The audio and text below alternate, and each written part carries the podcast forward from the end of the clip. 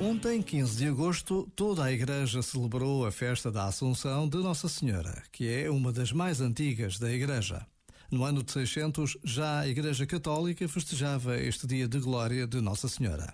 Esta festividade lembra como a Mãe de Jesus recebeu a recompensa das suas obras, dos seus sofrimentos, penitências e virtudes. Não só a alma, mas também o corpo de Nossa Senhora fez entrada solene no céu. Ela que, durante a vida terrestre, desempenhou um papel singular entre as escrituras humanas, com o dia da gloriosa Assunção, começou a ocupar um lugar no céu. Desde a sua concepção, foi sempre um ser incorruptível.